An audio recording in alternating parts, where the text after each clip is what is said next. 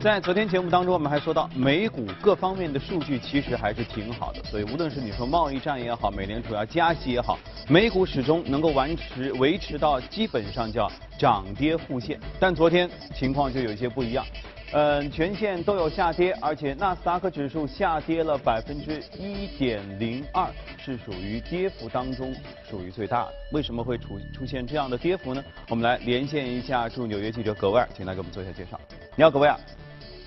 早上，主持人，隔夜美股受科技和金融板块的拖累承压，微软领跌。出于国家安全层面的顾虑，特朗普叫停了博通一百一十一千一百七十亿美元收购高通的计划。对此呢，博通方面表示了强烈的不同意见，并且声称正在复核总统的行政命令。高通的股价隔夜盘中跌幅超过百分之五，成为标普五百科技板块当中表现最差的一只个股。年初至今呢，该公司股价跌幅已经达到了百分之六点七附近。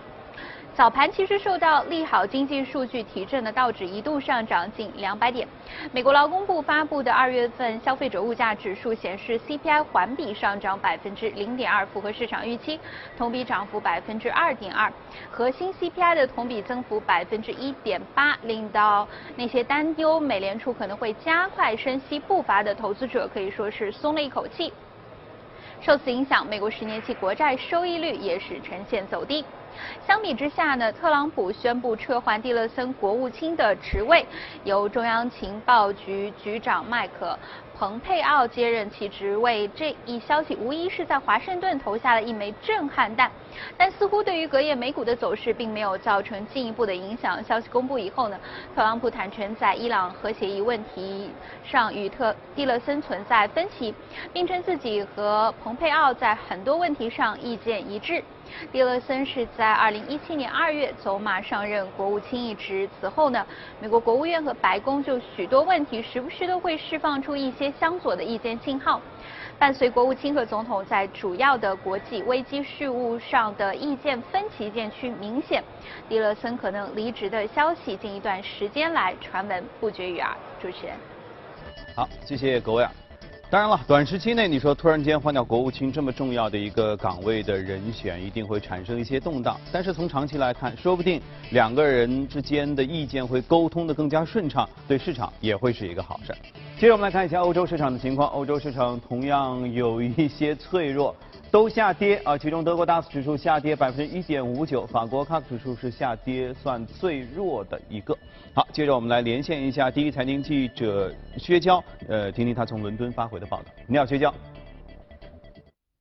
好的，主持人，受到了特朗普宣布解除蒂勒森美国国务卿职务这一消息的影响，周二欧洲股市由早盘的小幅走高转为了快速的下跌，结束了此前连续六天的上涨趋势。截至收盘，欧洲斯托克六百指数下跌百分之一点零七，报三七五点幺四；法国 CAC 三百指数则下跌百分之一点零九，报幺四六六点八。跌幅较大的德国 DAX 指数盘中一度下跌约百分之二点一。与此同时，欧元对美元上涨了六十个基点，涨幅扩大至了百分之零点五五，刷新三月八日以来的盘中高位至一点二四。而英镑对美元则上涨了百分之零点六，刷新了两周的高位至一点三九九二。此外，周二英国政府公布的春季财政报告也备受市场的关注。英国预计退欧财务账单约为三百七十一亿英镑。同时，英国也上调了二零一八年的 GDP 增长预期，并且下调了预算赤字占 GDP 的比例。这推动了英镑对美元日内涨幅扩大至了百分之零点六。欧美之间的贸易战似乎也有所缓解。有参与到欧美贸易谈判的相关人员向媒体透露称，如果欧盟方面能够证明自身可以促使企业削减过剩产能，同时满足其他一些条件，那么美国可以在钢铁及铝材上给予关税的豁免。而面对美国的施压，欧盟委员会主席容克昨天则回应称，欧盟做好了与美国针锋相对、捍卫欧盟市场的准备，有必要时将向 WTO 进行申诉。主持人，看来欧洲对于贸易战的这个更新的程度可能会更为担心一些。好，今天今天我们要聊到的是关于中国的新经济产业的话题啊。说到新经济呢，你一定要会了解一下经济的定义是什么。我刚才稍微查了一下，经济说的是社会物质的生产、流通和交换的一个过程。那么传统的经济我们已经有所了解了，甚至在最早之前，我们把翻译这个西方的词儿的时候呢，把它翻译成叫生计。很有意思啊。后来呢，这个词儿到日本翻译成经济，然后就由孙中山引进到这个我们现在我们大家都知道的经济这个概念当中来。那么又说到了新经济，为什么新经济会成为今年一个重要的提法？而新经济这个发展的方向到底会在哪里？哪些领域是新经济和它会焕发的新动力呢？今天我们邀请我们的评论员马一群来给我们介绍一下。来，马一群。发展经济，呃，就需要通过两会重点提到的新经济领域，还有混改的相结合，来推动经济能够在目前阶段平稳的过渡。然后实现稳增长的这样一个目标。其实国际上在上世纪的九十年代的时候呢，受困当中的美国也利用过新经济拉动来创造出阶段性呃经济的辉煌，有过这样的一个一段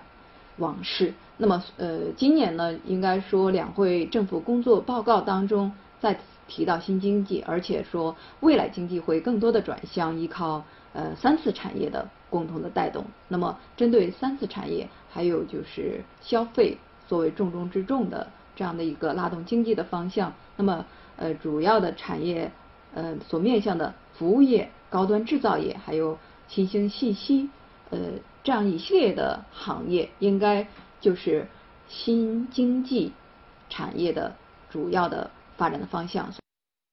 也就是说，如果说传统的时候呢，传统经济占比比较大，新经济还是起装点作用。也就是说，在现在这个阶段，新经济应该是比过去赋予了更多的经济拉动的重要的使命，是吧？那么，结合之前我们在节目当中多次讨论过的，像大型互联网企业的回归潮、独角兽，最近谈的很多哈，它这些企业的 IPO 等等，新经济产业类的企业应该会获得资本市场更多的直接融资和支持。那么，如果这么多巨无霸企业都来到资本市场当中啊，以我们目前这个资本市场的环境，还有 A 股市场，呃，之前稍微有些风吹草动，都会 有很大震荡的这样一个脆弱的心理，你会觉得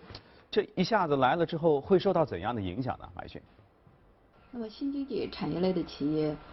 呃，得到资本市场的更多的直接融资的支持，这些是肯定毫无疑问的。那么这些都属于。比较重大的战略国策，那么和这个相匹配，应该说在发展新经济的转向当中呢，不管是证监会、上交所和深交所，其实都已经有明确的表态，而且是发声来支持新经济企业的上市。在这之前，我们看到上交所表态会提供呃特殊的通道，那么深交所是说提供绿色的通道。那么这样的一种。呃，发展的方向呢，又显然是和今年呃我们两会重点倡议的，也就是说强化股市直接融资职能的这样的一个目标，也是呃相吻合的。所以可以预见的就是，未来大型科技企业以及巨无霸呀、那个独角兽啊这样的一些回归呢，呃，还有上市呢，其实是会成为潮流。这些在呃此前呃。都说过很多次。那么事实上呢，比较大体量的这种资金沉淀到市场里面，对于长期市场的稳定的发展也确实比较的有利。那么无论它是公司形式，也就是独角兽也好啊，大型科技类的公司也好啊，还是说它是一些资金，比如说社保资金啊、年金啊、养老目标这些证券投资基金啊，所以呢，要维系大盘股，也就是刚才说的这一系列的嗯独角兽类的公司。顺利的 IPO，保持这样的一个良好的氛围，呃，从一个阶段来看呢，指数的波动率应该不会特别的剧烈。虽然说影响有限，但是我觉得如果说 A 股是个动物园的话，显然这里面动物要增加很多啊。以前只有牛啊、熊啊、天鹅呀，现在独角兽来了之后，一定会玩法上和 变化上会比以前多很多。好，我们先和马一群关于这个内容先聊到这儿。欢迎回来，这里是正在直播的从华尔街到陆家嘴，现在是北京时间的早上七点三十八分。我们现在了解一组最新的欧美公司方面的资讯。大众集团承诺在未来五年当中大规模的推出电动汽车和混合动力汽车，并将会在全球范围内建设生产设施，已超过特斯拉。大众集团二零一七年的销售量达到了一千零七十万辆，计划到二零二五年每年销售三百万辆的电动汽车。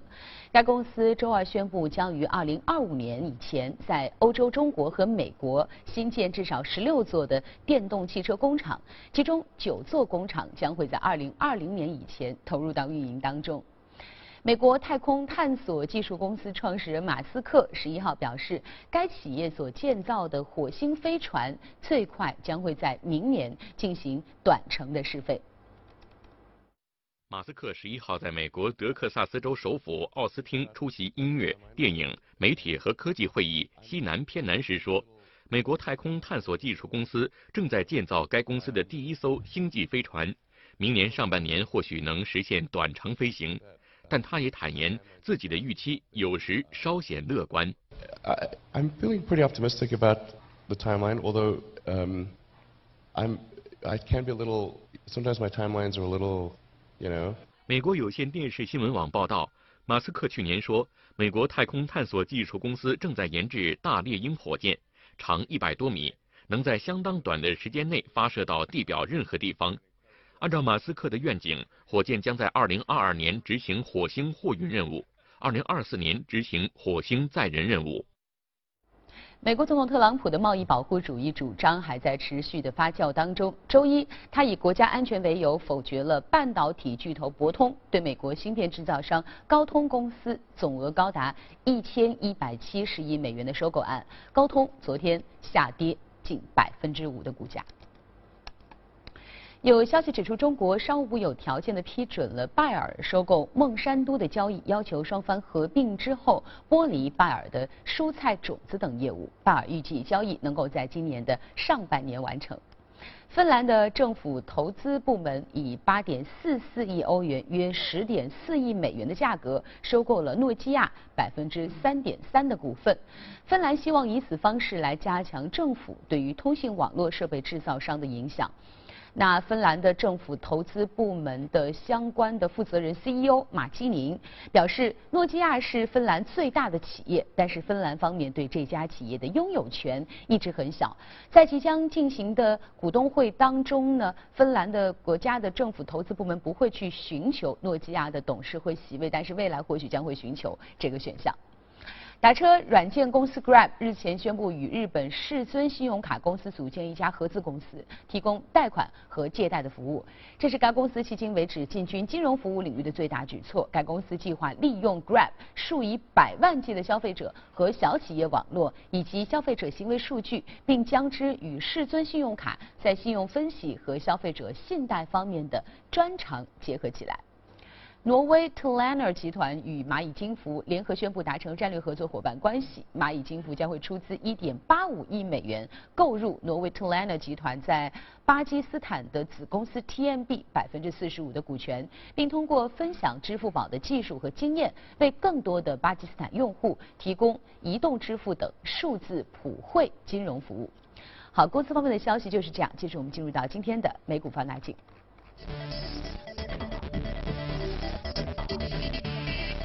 好，今天的美股放大镜要说到的是一家银行，这家叫波特合众银行。那乍一看，你以为是哈利波特他们家开的啊？其实不是哈。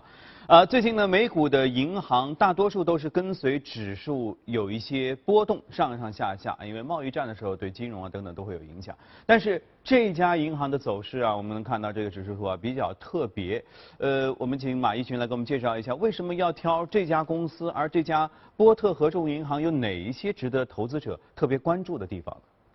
合众银行呢，它是美国肯塔基州的区域性的银行。主要其实就是覆盖的肯塔基州的十二个县，它的主要的服务的方向就是商业银行，然后个人产品还有网上银行。它那呃它的个人产品呢，主要就涉及到的，比如像财富管理啊，比如像信托啊这样的一些业务的形式。呃，这家银行呢，在零五年的时候就完成了呃重组，然后整合成了一个单一的银行，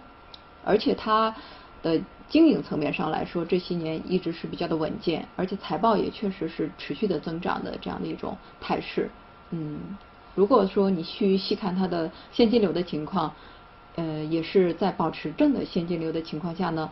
呃，投资，然后现金还有现金的等价物是在大幅的减少，筹资额呢却是在大增。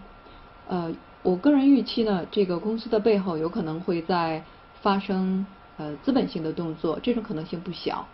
呃，再加上这只个股的表现也非常的有特色，也就是说持续的震荡的足迹走高，和现在其实很多在高位的美美股的大银行其实相比是不太一样的，所以它的这种健康呢，呃，也使我呃去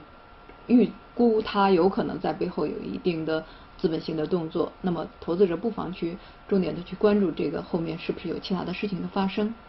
就是说。所谓叫无风不起浪哈，所以你发现它这个波动率跟其他的大大盘有一些异样的话，也许背后有一些事儿啊，在背后我们目前只是还不知道而已。那我们说说国内哈，国内银行你看拨备覆盖率现在有所降低，拨备红线呢也有放松哈，对于缓解银行的占用都会有比较有利的情况。那在目前形势下，你觉得如何看待这些事件的影响？而后续我国银行类上市公司又会怎样有怎样的影响呢？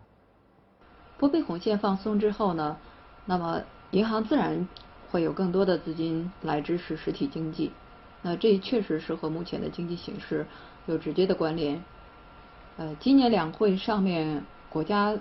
给予地方债给出来了一个极高的关注度。呃，我们回头去看政府工作报告报告会发现，那里面就是涉及到债务这个关键词，今年出现了七次。去年的时候呢，也只有一次。那么再看地方两会上面各个省、各个市、自治区的这些政府，他们的工作报告普遍屡次也都是提及到地方债，呃，强调自己会加强政府债务的相关的管理、风险的防控，还有就是对于严禁通过资管通道掩盖不良的这样一系列的保证。呃，所以结合我们前面提到的宏观的问题、经济的问题，那么呃，金融业的无序扩张呢，作为重要的一个导火索，政府在药方里面就是呃，重点除了加强央行、银监会的职能之外呢，其实就是要进行呃金融机构的多举措的并举，比如说资管驱动道啊，然后风度财团化的金融实体，然后压降疫情地方债来。进行系统性风险的防控。那么具体的来说呢，其实就是政府、银行还有担保机构来共担风险这个模式的运用。那么在这些呃具体的措施里面，除了释放银行的资金，其实还有像呃扩大专项债券的投放，还有企业兼并重组这些混改的模式，还有市场化的债轮股，还有国家融资担保基金的扶持，这些多个政策工具的综合的运用。那么这些模式。我们如果细看的话，普遍都会有银行的身影在里面，所以这也显示出来银行在解决地方债的问题当中的举足轻重的这样一个地位。所以未来的混改也好，地方债的解决也好，银行必然会担任非常重要的这样一个角色。那么它就算是一个超预期受益国策的板块。所以呢，我们未来的关注点上面，比如说和债转股有关系的，然后还有和这次波拜。覆盖率下调之后，能够直接受益非常巨大的这样一些大的商业银行，呃，这些我认为应该主要的去关注。好，谢谢马一军今天给我们做的介绍。以上是今天从华尔街到陆家嘴的内容，接下来把时间交给刘烨。好的，谢谢阳光。接着我们来轻松一下，来看看其他方面的消息。呃，首先来关注到的是正在进行的日内瓦车展，我们来看看备受关注的法拉利四八八 Pista 的首发亮相。Pista 在意大利语中意为赛道。新车造型较普通版488 GTB 更为激进，前部扩散器借鉴 F1 赛车设计，可以提供足够强大的下压力支撑。全新的空气动力学导流设备让鼻锥看起来更短。后扰流板和发动机罩等细节都采用碳纤维材质。1280公斤的车重，相比488 GTB 减少了90公斤。新车内饰同样采用大量碳纤维材质，为降低车重取消手套箱，同时所有奢侈材质都进行了删减。法拉利488 Pista 搭载3.9升 V8 双涡轮增压发动机，新车百公里加速仅需2.85秒，零至200公里加速为7.6秒，最高时速可突破340公里。此外呢，德国大众汽车首款无人驾驶豪华轿车在日内瓦惊喜亮相，迅速的吸引了全场的目光。作为大众 ID 系列下的旗舰产品，大众最新概念车 ID Vision 主打完全无人驾驶功能，因此车上没有安装后视镜，甚至也没有传统的方向盘和刹车、油门、踏板。无人驾驶系统将完成所有的驾驶操作，任何情况都无需人工接管，即便是老人、儿童或残障人士也同样能够使用它。在外观方面，车身侧面采用溜背式设计，车门采用对开设计。营造了浓郁的未来感和科技感，而前脸部分的倒梯形格栅仍留给大众家族化设计的意味。动力方面，这款全新电动车将搭载两台驱动电机，匹配111千瓦时锂离子电池组。车辆最高时速可达180公里，续航里程能够达到600公里以上。目前，ID Vision 仍然处于概念车阶段，预计将在四年之内上市。除了传统车型、高科技车型，车展上还有不少的集趣味性、实用性以及概念性于一体的未来派车型。我们一起去了解一下。亮相第八十八届瑞士日内瓦车展上，奇奇怪怪的车型还真不少。瑞士斯巴罗公司带来的这辆越野车型造型非常奇特，备胎不是放在后备箱中，而是安装在车身两侧。在崎岖地形行驶时，如果突然爆胎，驾驶员用不着费劲的更换备胎。而是操作备胎自动降落并运行到既定位置，替代坏掉的轮胎，极大减轻了驾驶员换胎的难题。英国卡恩设计公司的特长是改装车，这辆改装后的路虎卫士变身路虎中的巨无霸，共有六个车轮，可供九人同时乘坐，非常适合大家庭全家出行。这辆改装车售价二十五万英镑，已经可以预定购买。既不差钱又追求个性的买家，可以看看德国改装商曼瑟瑞推出的这辆闪钻布加迪威龙，钻石图案的碳纤维车身给这辆跑车锦上添花，看上去非常炫目。目前这款闪钻布加迪威龙仅接受用户预定。另一辆价格不菲的汽车是美国德克萨斯一家汽车制造商生产的亨尼西毒蛇 F 五，亮黄色的车身令这辆车无比抢眼。最高时速可达三百零一英里，约合四百八十五公里，是目前世界上速度最快的跑车之一。这款车限量生产二十四辆，售价高达一百六十万美元。英国独立汽车制造商伊登格林展示的这款镭射紫色的汽车，集未来派和复古派于一身，灵感来自上世纪三十年代的法国老爷车，内部配件却非常现代化，百公里加速仅需三点六秒。这些商家带来的车型虽然价格贵得令人啧舌，但总归能买到。但是车展上还有一些拿钱也买不到的概念车，比如意大利米兰一家公司展示的这款敞篷概念车，可爱的外观好似月球车，博得了不少女性的青睐。遗憾的是，它的定位就是一款概念车，或许永远都不会上路行驶。日内瓦车展从八号起正式面向公众开放，将持续到本月十八号。阿斯顿马丁公司在日内瓦车展上正式发布了新款战神超跑蓝贡达 Vision 概念跑车，也在这次的车展当中惊艳的亮相。三月六号，阿斯顿马丁战神超跑全新 AMR Pro 在日内瓦车展上正式发布。阿斯顿马丁总裁兼首席执行官安迪·帕尔默亲自担任了当天发布会的讲解。据帕尔默介绍，战神 AMR Pro 由著名一级方程式设计师阿德里安·纽维和红牛车队合作设计，性能媲美 F1 赛车。它在原版战神的基础上进一步减重，车身重量仅为一千公斤。该车同时还优化了空气动力学结构，加宽了车身，并采用更大的前后扰流组件。战神 AMR Pro 的汽油发动机也进行了升级，综合最大功率达到八百二十千瓦。据了解，该车限量生产二十五辆，预计将于二零二零年开始交付。但目前所有二十五辆车已全部售罄。除了战神 AMR Pro 外，蓝贡达 Vision 概念跑车也在此次发布会上惊艳亮相。跟全球其他许多汽车制造商一样，阿斯顿马丁也承诺不久的将来在旗下产品中加入电动技术。而蓝贡达 Vision 便是阿斯顿马丁的首款豪华概念电动车。外观方面，蓝贡达 Vision 采用菱形车身，整体呈优美流线型，采用了无壁柱对开门式设计，无边框车门颇为时尚。动力方面，新车未来投入量产后，将搭载纯电动力，由分别位于前后桥的两台电动机驱动，预计可提供六百四十三公里的最大续航里程。其在快充模式下，可于十五分钟内充电至百分之百。帕尔默表示，该车最快会在二零二一年量产，可能会推出轿跑和 SUV 两个车型。